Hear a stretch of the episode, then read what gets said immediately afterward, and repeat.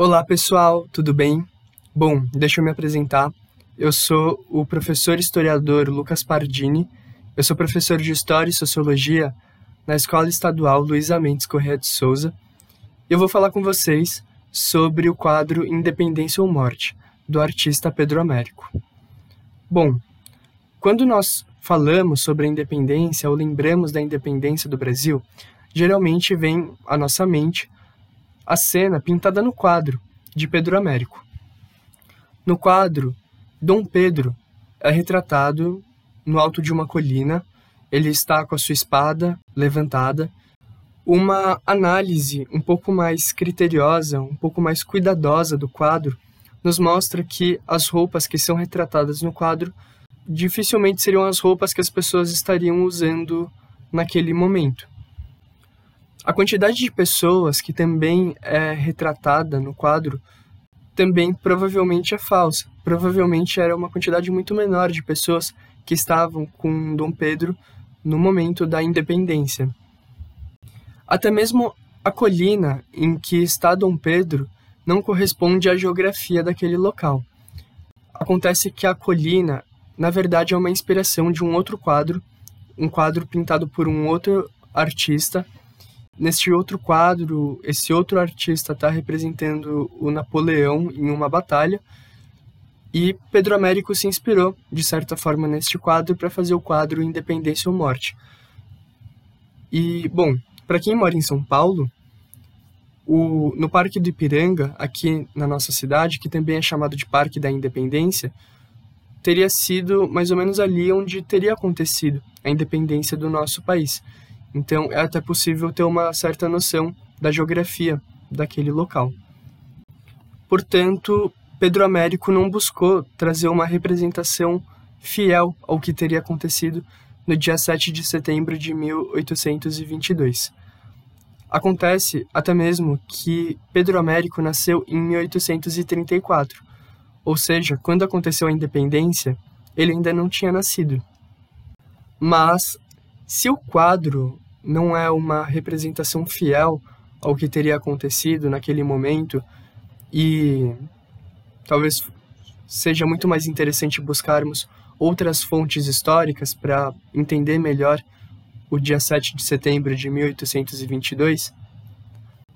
O quadro de Pedro Américo é uma fonte histórica preciosa para se entender o momento em que o quadro foi pintado. Ora, o quadro foi uma encomenda de Dom Pedro II, ou seja, o filho de Dom Pedro I. Na época, Dom Pedro II era o imperador do Brasil e o governo dele passava por uma crise, uma crise política que havia se estendido há alguns anos. Ou seja, que estava acontecendo há alguns anos. Com a encomenda do quadro, Dom Pedro II queria resgatar um acontecimento importante dentro da história do Brasil, afinal a independência de um país é sempre importante dentro da sua história, e resgatar também a imagem de seu pai, ou seja, relacionar a independência do Brasil à monarquia brasileira, de forma que ele conseguisse superar a crise em que estava. Só que aparentemente isso não funcionou muito bem. Afinal, o quadro foi pintado em, em 1888 na verdade, ele foi terminado em 1888. Pedro Américo levou cerca de dois anos para pintar ele.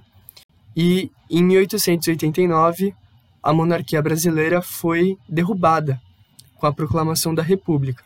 Ou seja, Dom Pedro II acabou não conseguindo superar sua crise e caiu. Além do quadro nos ajudar a entender o momento político em que o Brasil estava, o quadro também nos fala muito sobre a construção da memória a respeito da independência. Ou seja, a forma como eles queriam que a independência fosse lembrada. E aí, nesse sentido, parece que funcionou muito bem o quadro de Pedro Américo. Afinal, até hoje, quando a gente pensa na independência, a gente pensa no quadro, na cena pintada é, por Pedro Américo e uma coisa que contribui para essa memória estar presente em nós é que essa cena ela foi reproduzida em séries, filmes, novelas que falaram sobre a independência do Brasil. Portanto, nós não lembramos do, do momento da independência como de fato teria acontecido, mas lembramos como determinadas pessoas gostariam que aquilo fosse lembrado. Afinal, mesmo o momento da independência não foi algo tão genial e grandioso como foi retratado no quadro. Né? Dom Pedro e as pessoas que o acompanhavam estavam muito mais cansadas, estavam fazendo uma viagem de Santos para São Paulo. É, Dom, Dom Pedro estava passando por um problema intestinal, né, de saúde, então nós temos uma lembrança da independência nesse caráter mais grandioso e não tanto no que de fato teria acontecido. E, bom, essa construção de uma memória a respeito de alguns acontecimentos dentro da história do nosso país é algo muito comum. Isso também se aplica a outros acontecimentos dentro da história. O tema memória é um tema muito discutido entre os historiadores, as historiadoras, os professores e professoras de história e eu, particularmente, acho o tema memória muito interessante, porque lembrar, possuir uma memória, também implica em esquecer. Nós só lembramos das coisas porque esquecemos de outras coisas.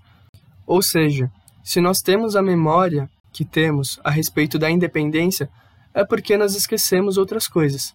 E essa é uma relação constante: lembrar e esquecer. Sempre que lembremos de algo, esquecemos também de algo. Os historiadores, as historiadoras, os professores e professoras de história sempre devem se questionar a respeito do que lembramos e como lembramos, assim como se questionar do que esquecemos e por que esquecemos. E, bem, esse tema ele também pode ser aplicado na nossa vida. Por exemplo, pense você: quais são os acontecimentos a respeito da sua vida que você lembra? E como que esses acontecimentos estão na sua memória? Como é que eles são representados? Será que eles são representados como de fato aconteceram? Ou será que eles são representados num caráter mais grandioso, né? Quem nunca vivenciou alguma situação com um amigo, uma amiga, e aí depois essa pessoa foi contar sobre o acontecimento para outras pessoas e aumentou muito mais a história? Enfim, lembrar e esquecer é algo constante dentro do, no, do nosso dia a dia. Aqui a gente está falando a respeito da independência, mas pode ser aplicado a outras situações da nossa vida.